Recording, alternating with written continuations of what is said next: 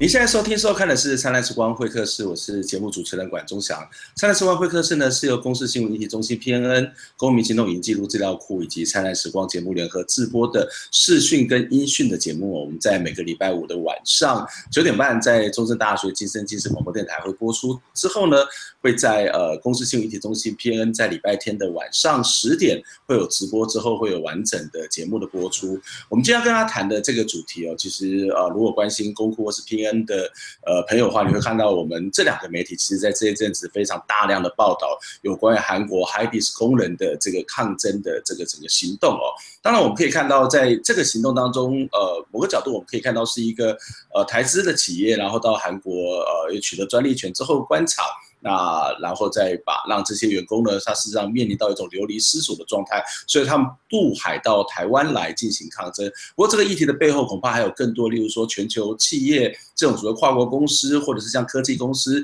在专利权上面掠掠夺的这个部分也值得探讨哦。但是今天的节目里面，我们跟他谈的是一个非常有意思的一个一个主题，就是提审法哦。那在这一次的这个过程当中，韩国工人呃在之前在呃这个在。有丰余他啊，在核数专家前面抗议的时候，曾经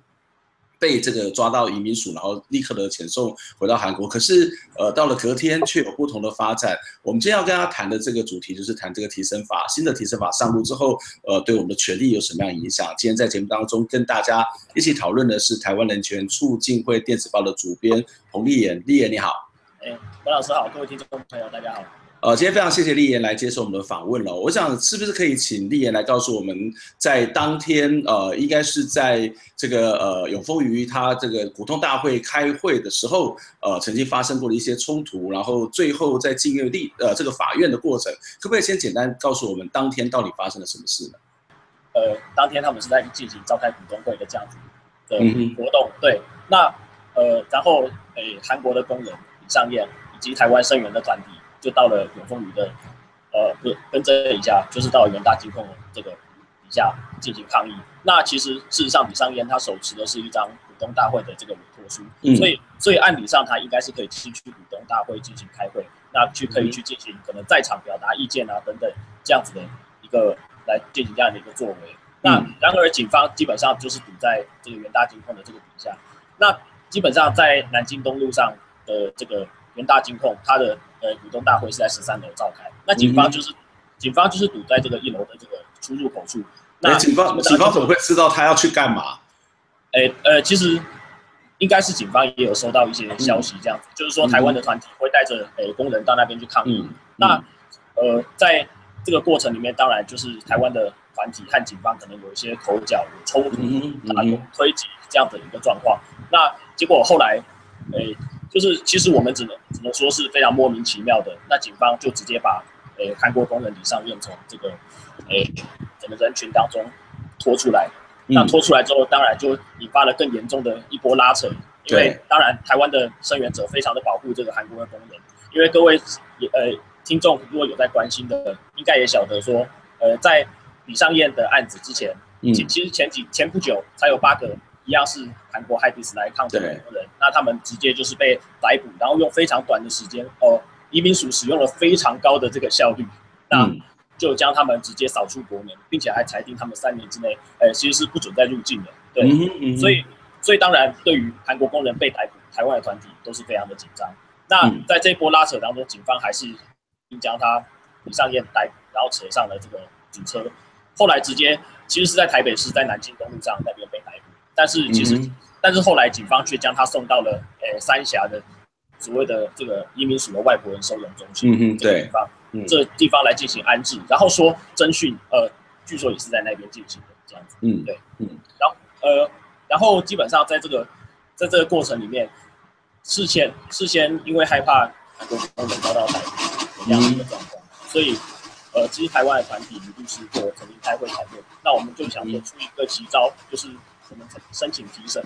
那申请提审当然就是在你被当下你可能被逮捕拘禁了之后，你马上就要向法院做，因为我们知道前面的例子就是，嗯，呃，为了要将工人遣送出境，基本上移民署可以说是，呃，非常不遗余力啊，而且用非常快速的这个手段，所以我们认为说只有提审这个是最快而且最有效的，可以去，呃，对你的权利进行一个保障，所以，所以当天事实上我是带着诶律师有准备好的这个诉状到诶台北地方法院，呃，在那边 stand by。那在这个过程当中是有和台湾的团体不断的进行电话的联络。对。那当我一知道他被逮捕之后，大概我在五分钟之内，我就向台北地方法院呃具状，然后申请急审李尚燕先生这样子。对，嗯、大概是这样子。嗯哼，OK，这个提升法到底呃为什么能够有这么所谓的神奇的力量，把一个被逮捕的人然后来释放出来？我们待会再继续继续谈了。不过我觉得这东西我觉得比较好奇哦。事实上，每个人到一另外一个国家去之后，他都会先填说，哎，我到这个国家要做什么的目的嘛？啊，那所以。我我我从某个角度来看，就是说，哎，这些不管是警方或是移民署，把刚刚谈到这外国呃八名的韩国工人，把他地铁出台湾，事实上是不是也是因为跟他们来台的目的是不符合的？例如说，他们来台目的填的时候，一定不会是写说我要来抗议嘛，我要到永丰，我要到合作专家去绝食嘛。那他可不可以用这种方法，就直接把这样的一个外国人，因为你的目的不符，我就禁止你的行动，甚至把你遣送出境呢？就我所知，事实上在入出。国际移民法事实上的确是有类似的规定，它可以对你，诶、欸，对外国人展开所谓的行政调查，那去调查说你，呃，来台的目的是不是和这个显不相符？对，是不是和你申请的，你来台的目的申请的时候和你做的事情是不是显不相符？嗯、那所以，所以其实这算是一个比较题外话，就是说，当天我们在进行急审，呃的这个庭开完之后，已经法官裁定释放了。事实上，台湾的团体还非常的小心翼翼，想说要一定要尽力的去保护李尚英先生。对，因为后来，因为其实台湾的团体有发现，在台北地院里面似乎已经有移民署的人进来了。那有没有可能？有没有可能李尚彦先生一走出法院，马上就被以行政调查的方式可能进行呃另外一种形式的人身自由的拘禁？呃，我们也并未可知。所以，其实我们对于李尚英先生的那个保护，事实上也是算是非常战战兢兢的。对，嗯，这的确，这其实是另外一个问题哦，就是我我们看到，也许这是一个个案，但是其实一个更大的问题，就是在这种租赁性相关的法律当中，呃，到底一个外国人到另外国家可以做什么？每个国家也许是一个莫衷一是的做法。那不过我们再回到这个 案子的本身来看哦，就是呃，你刚刚提到说它是以提审法，那。你们，你刚刚谈到说，哎，其实你在比较快的时间里面就到台北地方法院，然后也就递出了这个状子。呃，递出状子之后，呃，后来发生什么事情呢？就是警方他就必须要把李尚医生带到地方法院吗？那在这地方法院之中有什么样的一种攻防或者什么样的讨论呢？呃，在我递出了这个提审的申请之后，那法院当然要就呃我书状里面所载的内容去进行一个审查，看看说到底有没有将这个人直接呃带到庭上来的这个必要性。还有它的它的合理性，所以基本上在法我在递出申请书之后，大概在下午我就诶、欸、收到法院的通知，表示说诶、欸、法院已经裁定核准了。那他既然他既然核准了去进行开庭的话，那他一定会就是开法院会开立一个所谓的急审票。那急审票就是将他送将急审票送到由法警送到诶、欸、所谓的逮捕拘禁李尚恩先生的机关。那我们在知道在这个个案里面，就是事实上就是所谓的移民署。那送到，所以由法警将提审票送到三峡之后，根据提审法的规定，你在收受提审票的被逮捕被逮捕机关，你要在二十四个小时之内，你要将被逮捕拘禁人解交给法院。嗯，那所谓解交，当然就是把他送到法院去，由法院来开庭去进行所谓的一个实质的审理，去看看说到底这个逮捕在程序上、在实体上它的合法性如何。万一不合法的话，那依照提审法的规定。那当然就是你必须要裁定当庭释放，对，所以呃，所以在这呃这个过程里面，我记得当当天的庭大约是下午五点半左右去进行召开。那在法庭上攻防的重点大致上，一开始警方呃就是逮捕拘禁机关，他们主张的就是其实李尚彦先生他在集会游行在陈抗的这个会场啊。呃，他跟他和台湾的团体都与警方有推挤、有冲撞这样子。那他那他所援引的法条是《社会秩序维护法》的的第七十三条。那这第七十三条主要他在的第一款，我记得他在规范的主要就是，比如说，呃，如果行为人他在一些公共场所有喧哗、有口角滋事的这种状况，那基本上就可以对他采取，我记得是六千元以下的这个罚款。那、嗯、按照那他就是按照这个罪名去将李尚彦先生进行逮捕，因为同法的第四十二还是四十三条，嗯，他有他基本上有一个规定，就是如果你是违反社会秩序维护法的这个现行的这个行为人，那法院呃就是更正一下，就是逮捕拘禁的机关，比如说警方，他可以先，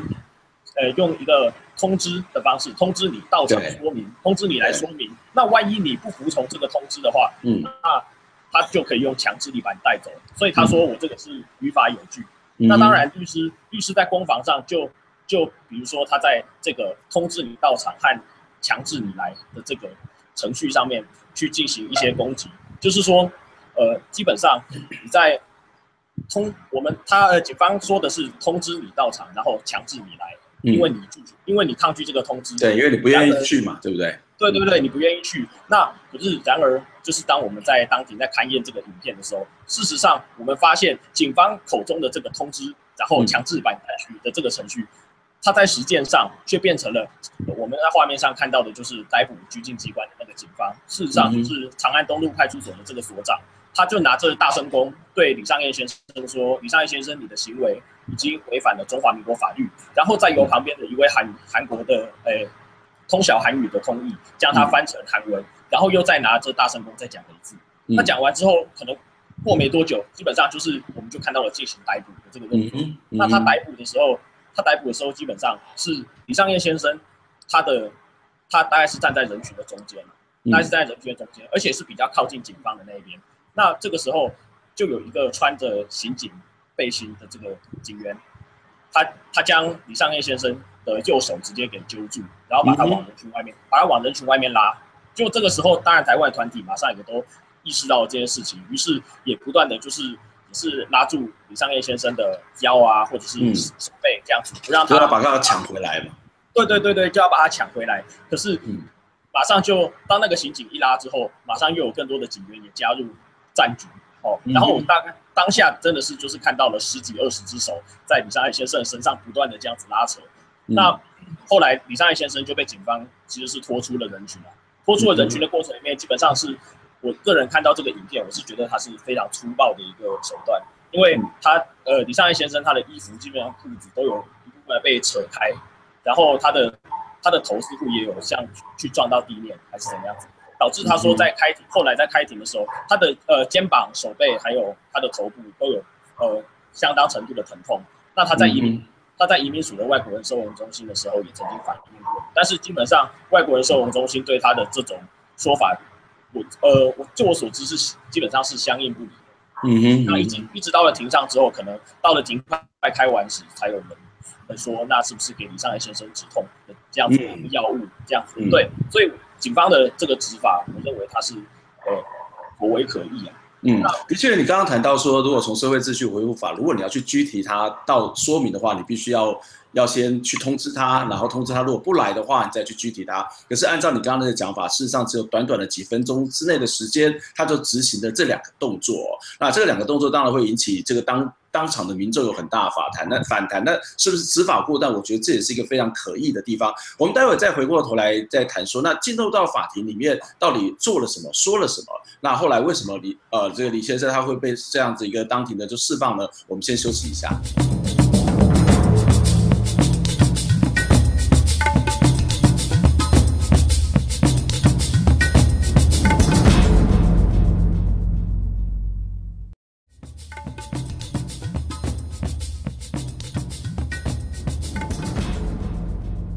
您现在收听收看的是《灿烂时光会客室》，我是节目主持人管管中祥。今天在节目当中跟大家邀请到的是台湾人权促进会的电子报的主编彭丽妍，她也是在这一次呃韩国工人 HYDIS 工人到台湾来抗争的时候，事实上也非常大的投入。那当然更特别的是，呃，他透过提审法的这样的一个法案哦，到地呃到台北地方的地状，那也让这个韩国李尚彦先生能够这个顺利的当庭释放哦。我们刚刚在上一段的节目当中有提到说。呃，在这个呃元泰金控这个面前，它事实上是有很大的这种冲突。那也看到警方在用社会秩序维护法在执法的过程当中，的确有一些这个所谓失当的这样的一个现象跟行为的产生啊。那后来刚丽妍跟我们谈到说，就送到了，就到了这个后来到这个三峡移民呃外国人收容所，然后后来到了台北地方法院。可不可以请呃丽妍告诉我们，到了台北地方法院里面，它发生了什么事情？那事实上到了台北地方法院之后，法官基本上就开庭审理。那他邀请了，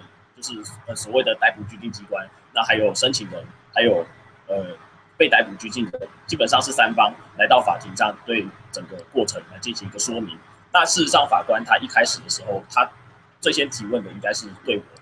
那他就问我说，为什么去来申请这一件提示？嗯、那主要主要我向法官表达的就是，今天基本上言论自由还有集会结社的这种自由，基本上都是受宪法还有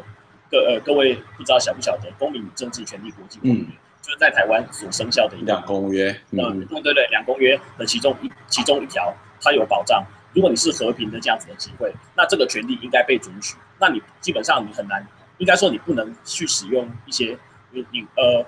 和平集会，但是你违法的这种方式去钳制你的呃集会结社的这个自由。那当然他在那边所进行的陈情抗议，它也是一种言论的表达。那这种言论的表达，基本上是你生而为人都享有的这个人性自由的部分。那他并不会因为说你今天是韩国人或你今天是台湾人而有不同。所以根据这个意志，我说我知道他应该被呃李尚义先生应该被不当的这个逮捕拘禁，然后限制。那我就向法院来申请提审，希望看能不能得到相对的中立客观的第三方，也就是法院来进行一个实质的审理，看看逮捕拘禁到底是不是合法的。对，那。之后，在这个过程里面，像各位可能在上一段节目当中，先前向各位谈到的，事实上，长安东路派出所的所长，他到庭来说明的时候，他主张的就是社会秩序维护法的这个口角，嗯、然后有喧喧闹滋事的这一项。但是，基本上律师都认为说，你这个法条，呃，法条的使用上其实是与事实显然的不符合，因为，嗯、呃，我我们都晓得说，其实李尚业李尚业先生他是不通晓中文的。然后他在那个场合里面，他基本上没有办法跟其他人有所谓的呃这种一般来讲言语上的沟通，所以你很难去想象说他有所谓的呃法条里面讲的口角的这种状况，甚甚至是我们在呃所谓当庭在勘验这个录影的这个画面的时候，我们其实会发现说李尚义先生他从头到尾他是采取一个非常和平、非常静态的方式在进行抗争的。他事实上当时他的动作是怎么样子？他右手是高举着这个。呃，元泰今后的工会的这个委托书，就是表就表示说他想要进去表达意见这个意思，然后他就是站在那边，基本上他没有和众人一起进行喊口号啊，甚至也没有说嗯、呃、肢体上的推挤、冲突或冲撞，这些我们在影片里面事实上是都看不到的。那他在李尚业先生在讲话的时候，事实上只有当台湾的团体讲了一段，希望请李尚业先生为大家讲几句话的时候，将麦克风嘟给他。那这个时候，李尚爱先生才有开始，他用韩文去发表意见，然后有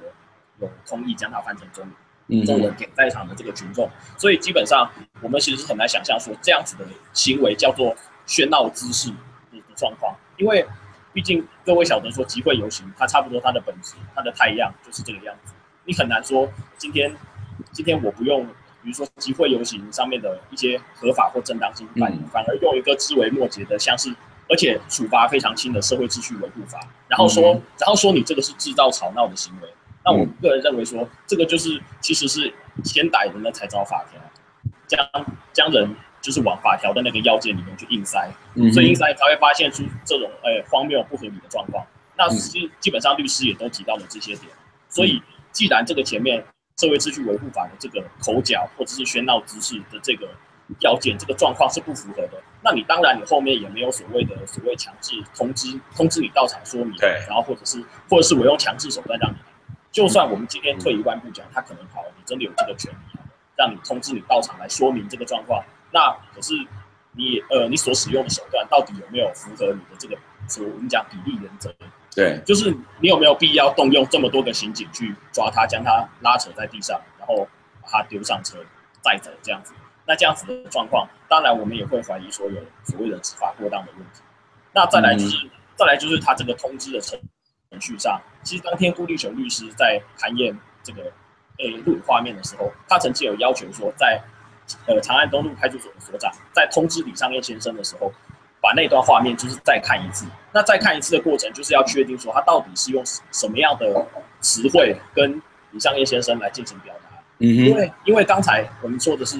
李尚业先生你已经违反了中华民国的法律，可是他并没有去明指说你到底是违反是哪一条法律，或者是哪一条法律，哪一种法律，是行政的呢，还是刑事的？到底是怎么样子？你让其实是这样子的通知，也是让大家怎么样无所适从。所以那后来也当庭请教了这个韩国的同意，问说到底他是怎么样翻译的。后来得到的答案也是，就是你违反中华民国的法律啊。当然还是没有讲清楚到底是什么东西。对，那在这个状况底下，你就很难去认为说，哦，这样子的通知是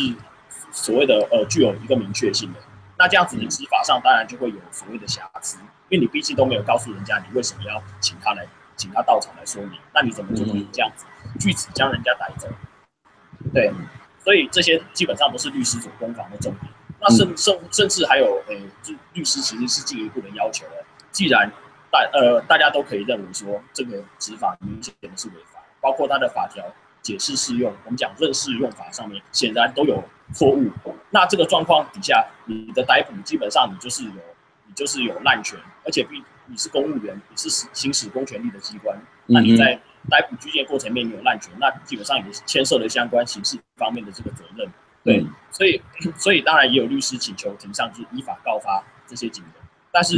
至于对至于事后的这个状况到底会如何发展，那我想当然我们还是有待进一步的这个观察。嗯所以，其实我们从刚刚立言的这这样的一个描述当中，你会发现，在一个执法的过程，或者是甚至在一个审查的过程当中，它是有非常非常多的细节是要被注意，是要被考虑的。但是我们可以看到，很多时候我们在法律的理解上面，对这些细节，我们自己本身也都不会太在意哦，然后也不知道发生什么事情，所以就迷迷糊糊，或是莫名其妙被警方带走了，或者是在法院里面可能做出了什么样的一个审理跟判决哦。那不过这个里面还有一个更重要的事情，就是刚刚特别谈到所谓提审法。那我知道，我们知道，一般来讲，就是如果这种所谓的这样的一个事件发生的时候，通常行政机关，例如说在前一，在这个事件的前一天，我们可以看到行政机关就直接呃把这些人给这八名韩国人给递减出境。我为什么这一次会不一样？为什么这个所谓的提审法，当你去申请这个状子之后，他就会法官就会直接的介入呢？那跟我们的提审法提审新制是在去年的七月八日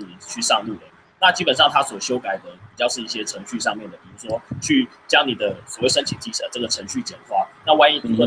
特别还增加了，比如说如果你是不谙外国语言的这个被逮捕拘禁人，那他必须要用相应的语言去告知你说你有这个提审的权利。事实上，警方在当天在执法的时候，他有一个非也是相当严重的瑕疵，就是没有告诉李商业先生他可以申请提升。对，那所以所以就是由我这个呃所谓的第三人去进行这个介入。那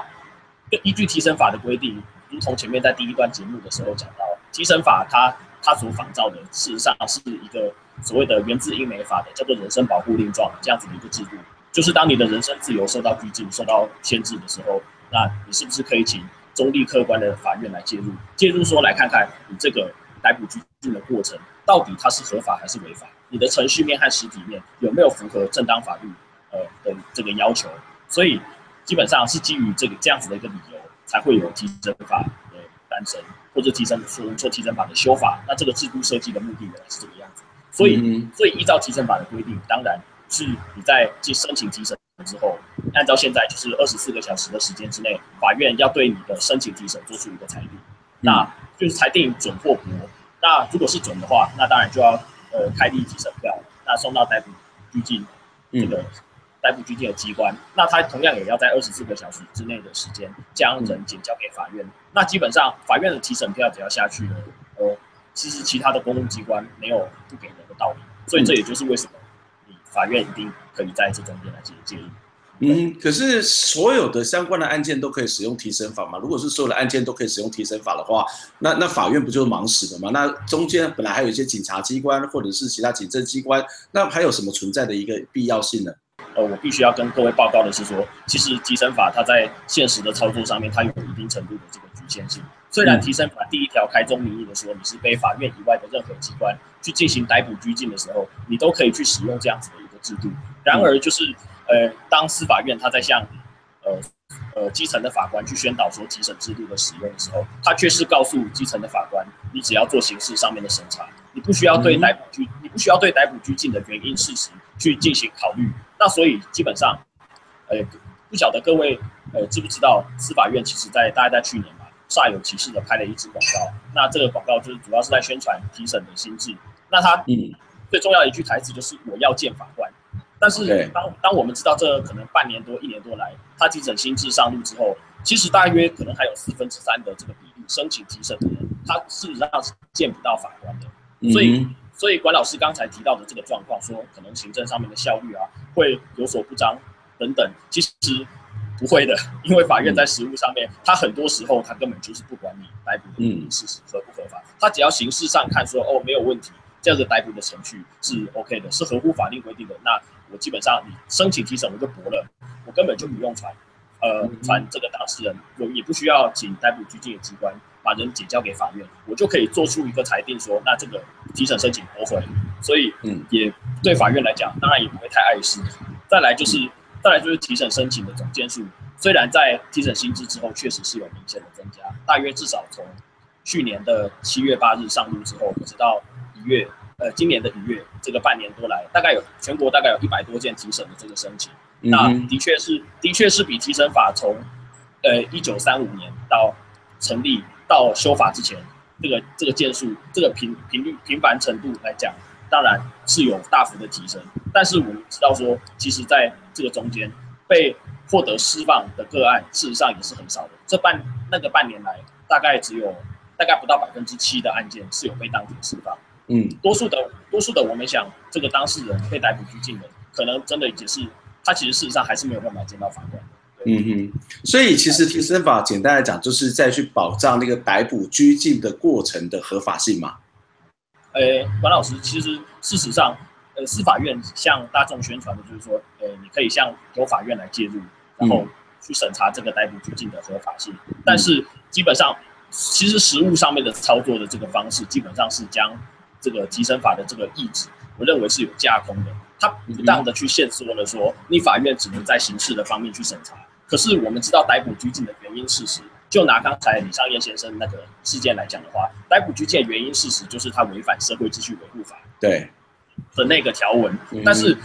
但是这个逮捕拘禁这个条文，它到底适用上有没有得当，这应该也要是法院所审查。没错，没错。对，但是现在的话，司法院向法官宣导的就是你只要做刑事审查。那基本上刚才所所提到的人身保护令状的这个样子的一个制度精神，事实上就被不当的架空了，而且。提审法它事实上它的条文也并没有规定说你法院只能做刑事的审查，那所以我们其实并不晓得说为什么法院选择这样自废武功自断手脚，嗯，所以这样在在这个过程里面去去限缩这个使用，那其实有违背公前面我讲到的公正公约的第九条的保障人身自由，还有它的该条的第四项说任何人可以申请法院提审的这样子的一个制度精神。我讲这些在实务的操作上面反而是。比较多的状况反而是违背了提审制度一开始设立的意志。对，这这个蛮有意思的，啊就是说它是在于所谓的程序上面，它可能看有没有违反，是不是合法。那但是是不是应用适用于这个法条来讲，它其实是不管的。那如果在这种状况之下，那这个提审法的精神还有什么还有什么意义吗？那李尚义的这个事件是不是只是一个个案，只是一个特殊的状况呢？我其实我这几天一直都在想这件事情。那。我认为，我当然认为说，这个台北地院做出的这个裁定，它是一个具有指标性的，而且是具有意义的。至少，我们我们可能没有办法去很精准的去预测说，法院将来它的实务见解会不会往这个方向一贯的去这样走下去。但是至少我们在。比如说，在将来的类似陈情抗议的这种场合，这种过程当中，面对警方的执法，如果我们会要再启动提审法这样子的一个机制来救济的时候，我们会有一个先例可以主张。我们可以主张说，请你，你可以按照法院这样子先前他曾经表示过这个见解，应该是要按照这样子的审查，你才会是符合提审制度设立的目的的。那所以，其实在这个在这个过程里面，问我说，如果他呃。他这个、这个状这个状况，将来没有办法被法院继续沿用下去，怎么办？其实我也只能跟只能跟各位说，我们必须要去倡导这样子的观念，嗯、要去告诉大家说，其实你的程序和实体都是可以审查的，请法院你不要去做自废武功的这样子的一个动作。嗯，对。然后，而且你这样子的话，你如果连人都没有把他呃把他解交到法院来，那基本上你的这个判断相对来讲，我认为应该是会失准。嗯嗯，这的确是一个非常值得我们去注意的问题啊。那也在这个事件当中，也让我们看到这个提审法，它的确是有它一定的功能，以及在人权上面保障的这个机会哦。那我们知道，在未来的这个海底的事件当中，我想大概不会就此结束了。韩国工人或许会再来，台湾的工人也会再有持续的抗争了。所以，呃，不管是从提升法的角度来讲，或是从一个劳动权益的角度来讲，或从一个全球跨国企业这种不管是对专利权的掠掠夺，或是对一种劳动保障的角度来讲，都是值得我们再进一步关心的议题哦。那今天非常谢谢彭立野来接受我们访问，谢谢立野，我们下礼拜空中再会，谢谢，拜拜。谢谢。